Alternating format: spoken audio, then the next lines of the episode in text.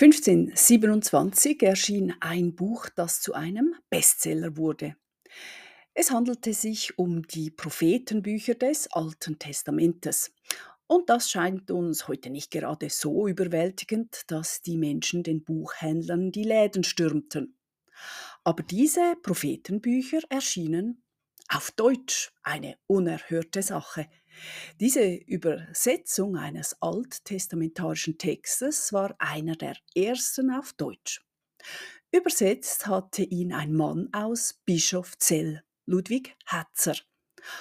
Heute gehen wir seinem Leben nach, das eben auch zu einem Kriminalfall wurde, um sein unglückliches Ende schon einmal vorwegzunehmen. Liebe Hörerinnen, liebe Hörer, willkommen zu meinem True Crime Podcast. Ich bin Nicole Billeter und freischaffende Historikerin.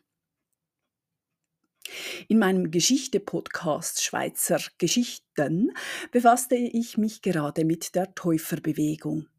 Und wenn Sie diesem möglicherweise folgen, dann haben Sie dort auch schon von Verfolgungen und Todesurteilen gehört. Denn diese kleine, abgespaltete Reformationsbewegung schaf, schuf von Anfang an Märtyrer. Oder von der anderen Seite her betrachtet, die Obrigkeit fühlte sich von diesen konsequenten Denkern so bedroht, dass man sie auslöschen wollte. Wie passte Ludwig Hetzer da hinein? Folgen wir seinem Leben, das berichtenswert ist. Unser Protagonist kam vermutlich im Jahr 1500 in Bischofszell zur Welt, einem Ort, der durch die günstige geografische Lage ein wichtiger Umschlagplatz insbesondere für Leinwand war. Bei Hetzers Geburt lebten wohl um die 1500 Einwohnerinnen und Einwohner im Ort, das von einem zwölfköpfigen Stadtrat regiert wurde, dem wiederum der Bischof von Konstanz vorstand. Offenbar stammte Ludwig Hetzer aus einer angesehenen und wohlhabenden Familie.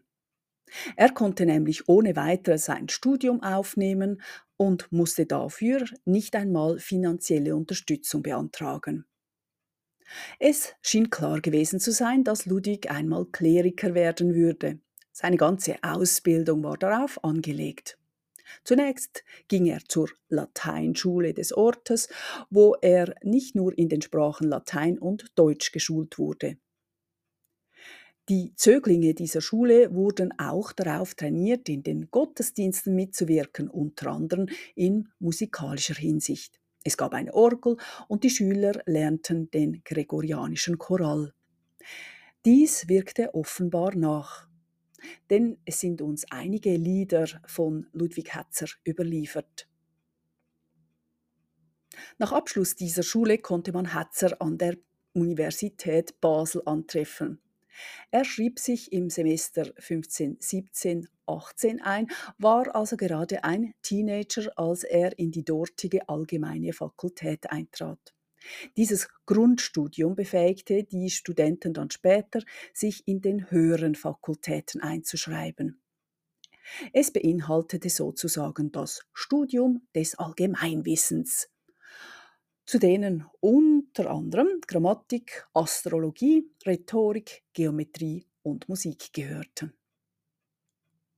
Basel war damals eine vergleichsweise große Stadt. Es wird geschätzt, dass es bis zu 15.000 Einwohnerinnen dort gab. Erst seit 1501 gehörte sie zur Eidgenossenschaft und verfügte neben der bekannten und berühmten Universität auch über hervorragende Handelswege. Genaues ist über Ludwig Hetzers Leben in der Zeit nicht bekannt. Aber damals verkehrte Erasmus von Rotterdam als Vertreter des Humanismus am Ort. Außerdem wandte sich Basel der Reformation zu. Von späteren Aussagen wurde klar, dass Hetzer keinen formellen Abschluss an der Universität erwarb. Das war dazumal nicht ungewöhnlich. Er schien als dreisprachiger Mann bekannt gewesen zu sein. Das heißt, er konnte nicht nur Latein, sondern auch Griechisch und Hebräisch. Seine Sprachbegabung war sein eigentlich Talent, auf dem er in den folgenden Jahren aufbaute. Etwa 20-jährig wurde Ludwig Hatzer in Konstanz zum Priester geweiht und er fand eine Stelle am Zürichsee. Er wurde Kaplan in Wädenswil, wo er drei Jahre arbeitete. In der Zeit kam er auch in Kontakt mit Männern, die für die Zürcher Reformation wichtig wurden. Vermutlich las er nun auch die neuen reformatorischen Schriften von Ulrich Zwingli und es konnte ihm nicht verborgen bleiben, dass der Leutpriester des Nachbardorfes Richterswil, Gregor Lüthi, ein überaus eifriger Anhänger der neuen Lehre war. Der predigte nur noch nach den Worten der Bibel und er äußerte Kritik am Zehnten. Es folgte die erste Zürcher Disputation im Januar 1523. Alle Geistlichen der Umgebung waren eingeladen worden, um vor dem Rat über Glaubensfragen zu diskutieren. Die Grundlage der Diskussion waren die 67 Thesen von Ulrich Zwingli. Er stellte sich den Fragen und Anfeindungen mit den Worten, Zitat, Darum erbüt ich mich hier einem jetlichen, der vermeint, min Predigten und Lehr geton unchristlich oder ketzerisch, zu sehen, Ursachen, Red und Antwort zu geben, gütig und ohn allen Zorn. Nun wohl har ich dem Namen Gottes. Hier bin ich. Zitat Ende. Zwingli war sich also sicher, alle Argumente, er könnte ketzerisch predigen, niederschlagen zu können und ähnlich wie Luther baute er sich auf. Hier stehe ich und kann nicht anders. Dieser hatte das 1521 am Reichstag in Worms ausgerufen. Angeblich. Aber zurück zur Zürcher Disputation, von der ich im Geschichte-Podcast berichte Sie ging zugunsten der neuen Lehre aus und die Reformation wurde per Ratsbeschluss in Zürich eingeführt. Derweil wurde Ludwig Hatzer zu einem verlässlichen und geschickt argumentierenden Anhänger der Reformation. Er unterbrach nun auch einmal Predigten von Pfarrern, wenn er sie als falsch erachtete. Die juristischen Streitigkeiten, die darauf folgten, nahm er in Kauf und kam im Moment noch ungeschoren davon. Ab 1523 wohnte er dann auch in der Stadt Zürich. Sein Geld verdiente er sich nun mit Veröffentlichungen und Aufträgen von Verlegern oder Behörden. Sein erstes Buch erschien im September 1523 bei Froschauer, der später auch die Zwingli-Bibel drucken würde. Hetzer befasste sich in dieser Flugschrift mit dem Umgang mit Bildern in Gotteshäusern. Offenbar traf er einen Nerv und sein 18-seitiges Werk wurde zu einem Großerfolg. Man vermutet, dass bis zu 9000 Exemplare gedruckt wurden, eine ungeheure Anzahl zu der Zeit. Anlässlich der zweiten Disputation im Oktober 1523 diente Hetzer dann als Protokollführer dieser Versammlung. Er hatte ganz offensichtlich Zugang zu und Zustimmung der reformatorisch Einflussreichen gefunden. Offenbar hatte er sich gleich selber als Protokollant angeboten. Er beschrieb auch, wie er diese Aufzeichnungen führte. Er habe bei den Verhandlungen dabei gesessen und fleißig zugehört. Teilweise habe er das dann schon im Rathaus selber aufgeschrieben oder später in seiner eigenen Stube. Fiel ihm auf, dass er etwas zu ungenau wiedergeben konnte, dann fragte er andere, die dabei gewesen waren. Er wollte niemandem Unrecht tun. Ludwig Hatzers Schrift zur Bilderverehrung war nicht nur ein Bestseller, sie wurde auch über die Grenzen hinaus bekannt. Unter anderem wurde sie auch in Augsburg nachgedruckt. Augsburg war damals ein wichtiges Zentrum, das Weltgeltung besaß. Die Stadt war zu der Zeit auf der Kippe, sich zur Reformation zu bekennen. Allerdings wurde diese dann erst 1534 eingeführt. Ein Verleger des Ortes ließ aber die stets neueste Schrift Hetzers nachdrucken. Bald entstand daraus eine Zusammenarbeit, wobei sich die zwei auch in Augsburg trafen. In dieser Zeit traf Ludwig Hetzer einen Gönner, Georg Regel. In dessen Haushalt lebten ebenso dessen Frau Anna sowie deren Magd Apollonia Liebhardt. Diese Familie wird noch eine größere Rolle spielen, so dass wir uns die Namen einmal vormerken. Vorerst aber arbeitete Hetzer weiter mit dem Verleger in Augsburg zusammen, der weitere Schriften von ihm herausgab. In dieser kurzen Zeit nach der Reformation in Zürich wurde aus diesen Schriften schon klar, dass Hetzer immer mehr zum radikalen Flügel der Reformation zuneigte. Wie wir wissen, war Zwingli zwar ein Kirchenerschütterer, aber er rüttelte nicht an der Macht der weltlichen Obrigkeit. Hetzer hingegen wandte sich immer mehr dahin, in der Kirche kein hierarchisches Gebilde zu sehen, sondern einen Verband von freiwillig Gläubigen.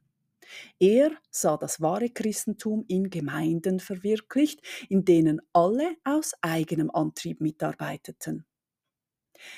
Diese Ansichten führten dann zum Zerwürfnis mit Zwingli ähnlich wie Konrad Grebel und Felix Manz, die ebenfalls einen schnelleren, radikaleren Gang der Reformation wünschten und dabei in die ausgestoßenen Ecke der Aufrührer gerieten, erging es damals auch Ludwig Hetzer.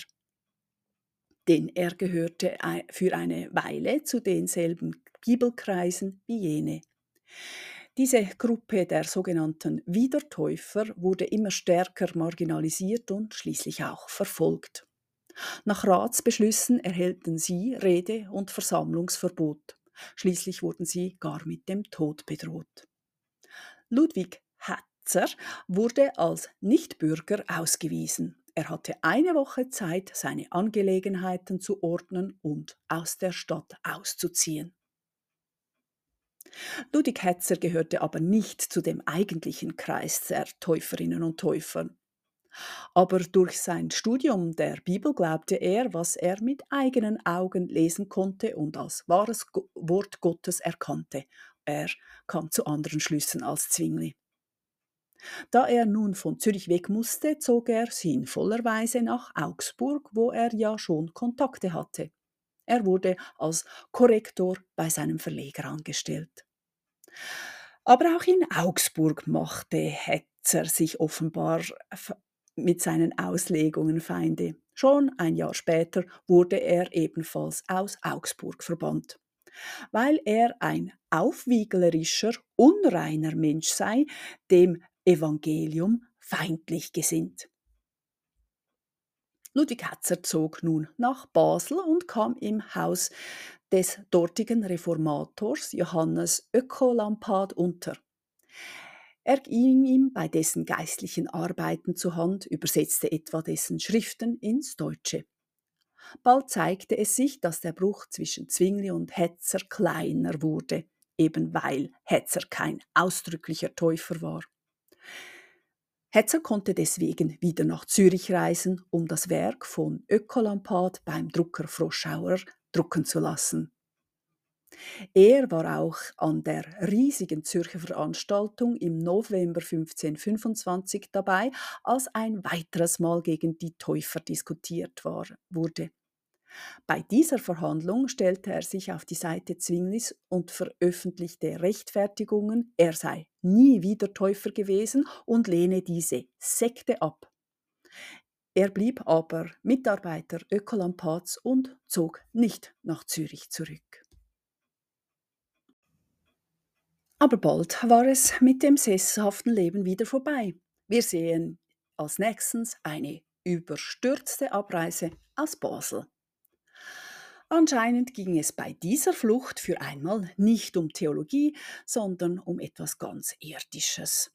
Hetzer hatte offenbar bei Ökolampad eine junge Frau kennengelernt, sie geschwängert, aber er wollte nicht mit den Konsequenzen leben und ließ sie im Stich, indem er aus Basel wegzog.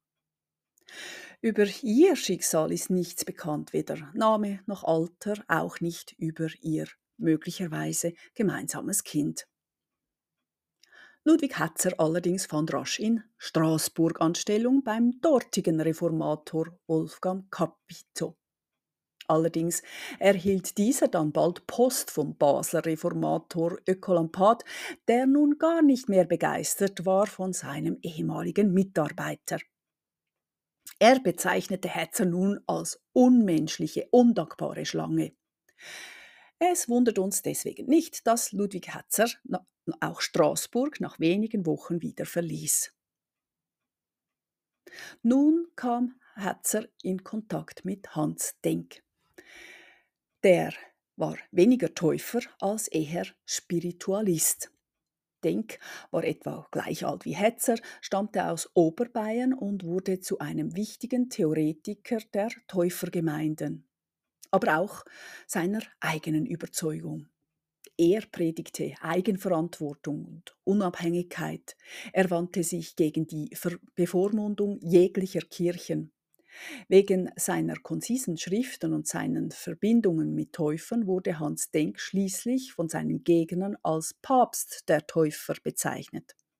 Durch seine augenscheinlich aufrührerischen Schriften und Aussagen konnte er auch nicht lange an einem Ort bleiben, sondern verbrachte sein Leben auf Wanderschaft. Dies betraf auch seinen engen Freund Ludwig Hatzer, den er in Straßburg kennengelernt hatte. Ihre Überzeugungen waren sich sehr ähnlich, schließlich arbeiteten sie auch zusammen. Sie kamen in Worms unter, und dort gaben sie ihre Prophetenübersetzung heraus, ein pionierhaftes Buch, wie eingangs erwähnt. Zum ersten Mal kamen diese alttestamentarischen Schriften auf Deutsch heraus. Das Buch war eine Sensation und konnte viele Auflagen verzeichnen. Aber bald wurden die beiden auch aus Worms ausgewiesen, weil man annahm, sie brächten Täufer mit in die Stadt. Die Wege der beiden lassen sich heute nicht mehr lückenlos rekonstruieren, sie zogen viel herum. Eine Station war aber wieder Augsburg, wo Hetzer weilte, allerdings hielt er sich dort versteckt. Genau zu der Zeit, im August 1527, fand dort eine Versammlung gegen die Täufer statt, die später Märtyrersynode genannt wurde, weil fast alle täuferischen Teilnehmer später hingerichtet wurden. Hetzer war wohl nicht an den Verhandlungen dabei, unterstützte aber wohl Hans Denk, der als führende Figur der Synode angesehen wurde. Beide flohen gleich nach dieser Versammlung, da es sich abzeichnete, dass es für die Täufergemeinde dort nicht gut ausgehen würde. Hans Denks Spur konnte nochmals in Basel aufgenommen werden. Er starb dort wenige Wochen später an der Pest. Zur gleichen Zeit, Ende 1527, weilte Hetzer in Regensburg. Er arbeitete weiterhin als Übersetzer. Im Sommer 1528 war Hetzer dann in Bischofzell, seiner Geburtsstadt. Dort ließ er sich nun als verheirateter Mann nieder. Seine Gattin war Apollonia Liebhardt, die er vor wenigen Jahren im Haushalt der Regels in Augsburg kennengelernt hatte. Als Hetzer im November 1528 nach Konstanz reiste, wurde er dort verhaftet. Denn die mit Konstanz befreundete Stadt Augsburg hatte ein offizielles Schreiben gesandt, das die Verhaftung Hetzers forderte, sollte er einmal in die Stadt kommen.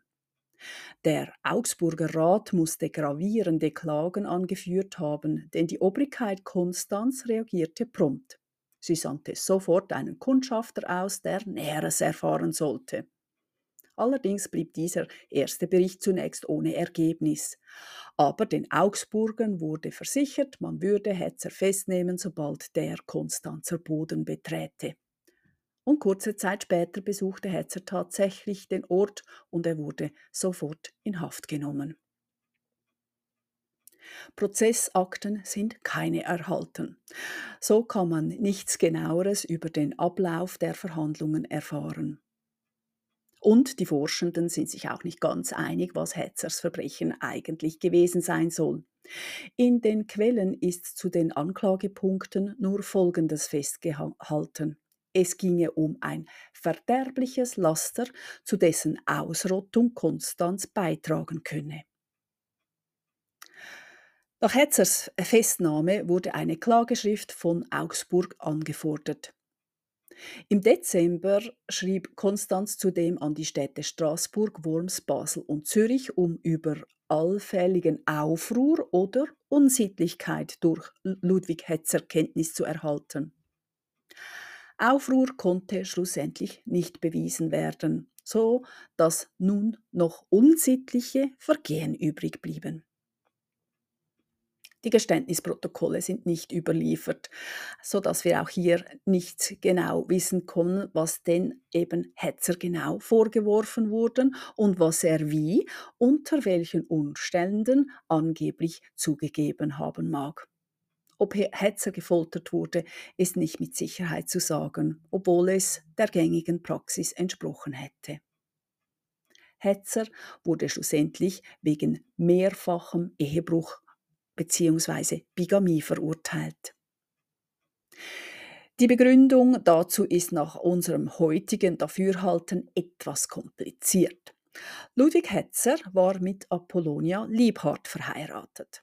Gleichzeitig habe er, so wurde ihm vorgeworfen, Anna Regel die Ehe versprochen haben. Wir erinnern uns, Anna Regel war die Frau von Georg Regel von Augsburg. Der weilte durchaus noch unter den Lebenden. Aber da ein Ring ausgetauscht worden sei, gelte dies als Ehe. Und dies, obwohl beide Ehepartner verheiratet waren mit jeweils anderen Partnern. Es handelte sich also eben nicht nur um einen Prozess wegen Ehebruch, sondern um einen Bigamieprozess. Dass auf Bigamie die Todesstrafe stand, war in Konstanz seit 1499 verbürgt. Auch mehrfacher Ehebruch wurde äußerst hart bestraft, aber eine Todesstrafe wäre in Konstanz eher ungewöhnlich gewesen. Im Urteil der Nachwelt wird die Ratsjustiz von Konstanz meist als Handlangerin der Intrige von Augsburg angesehen. Sie habe ein Urteil gegen die Irrlehre der Täufer veranlasst, kaschiert in einem Bigamieprozess. Dass der Konstanzer Rat dabei von seinem Versprechen abgewichen ist, keine Täufer hinzurichten, wiegt dabei besonders schwer. Denn natürlich schien diese Anschuldigung immer im Hintergrund. Aufruhr konnte nicht bewiesen werden, aber Ludwig Hetzer war ein selbstständiger Denker, der mit alternativen Theorien des Glaubens gut hantierte. Zudem soll Anna Regel in Augsburg einem Kreis von Täufern angehört haben. Sie und zwei ihrer Mägde, eine davon die Ehefrau Hetzers, hätten sich auch taufen lassen. Es könnte sich zudem auch um einen Fall von zerstörerischer Eifersucht gehandelt haben. Denn Anna Regel wurde ebenso ein Verhältnis zu einem weiteren Mann nachgesagt. Dieser reiste dann als Ankläger gegen Hetzer nach Konstanz. Er hatte also jedes Interesse, den Nebenbuhler verstummen zu lassen. Ludwig Hetzer legte schließlich angeblich ein Geständnis ab, indem er das Verhältnis zu Anna Regel zugegeben habe. Aber eben, in der Regel kamen Geständnisse damals aufgrund von Folterungen zustande. Das Urteil ist uns überliefert, aber sehr kurz gefasst. Wegen Bigamie sei Ludwig Hetzer zum Tode verurteilt. Dass seine Hinrichtung eine ehrenvolle, eine mit dem Schwert sein werde, habe er nur der Fürsprache seiner Heimatstadt Bischofszell zu verdanken. Andernfalls, so wird es durch den Text klar, wäre eine schlimmere, eine schändlichere Hinrichtungsart angewandt worden. Die Berichte zur Hinrichtung Ludwig Hetzers am 4. Februar 1529 sind recht zahlreich. Besonders wurde seine theologischen Ansichten in der Nacht vor der Hinrichtung beobachtet. Die Anwesenden berichteten ihr Erstaunen, dass er sich nicht heftig für die Erwachsenentaufe aussprach, wie man es von einem Täufer gewohnt war. Dass Hetzer dieses Thema an seinem letzten Abend nicht groß interessierte, verblüffte die Anwesenden, die ein märtyrerhaftes Bekennen erwarteten. Die Einschätzung, dass Hetzer eben kein typischer Täufer, wenn überhaupt, war, wohl aber ein abgewichener Reformierter, scheint also Bestand zu haben. Allerdings schien Hetzer tatsächlich wegen seiner unsittlichen Übertretungen Gewissensbisse geplagt zu haben. Er wankte wohl kurz vor der Hinrichtung in seiner Gewissheit, ob Gott ihn wohl aufnehmen würde, weil sein Fleisch so schwach gewesen sei. Aber offenbar verhielt Ludwig Hetzer sich in den Stunden und Minuten vor dem Tod der Norm und den Erwartungen entsprechend, so dass man später sagte, es habe nie einen mannhafteren Tod in Konstanz gegeben. Hetzers Frau Apollonia Liebhardt blieb offenbar an dem Ort, der ihren Mann getötet hatte. Offenbar war sie in der Stadt auch geachtet. Der Rat ließ sie 1530 einbürgern und in die Schneiderzunft eintreten. Noch 1542, 33 Jahre nach dem Hinrichtungstod ihres Mannes, ist sie dort nachweisbar. Ich bedanke mich für Ihr Zuhören und wünsche Ihnen eine gute Zeit. Bis in vier Wochen wieder.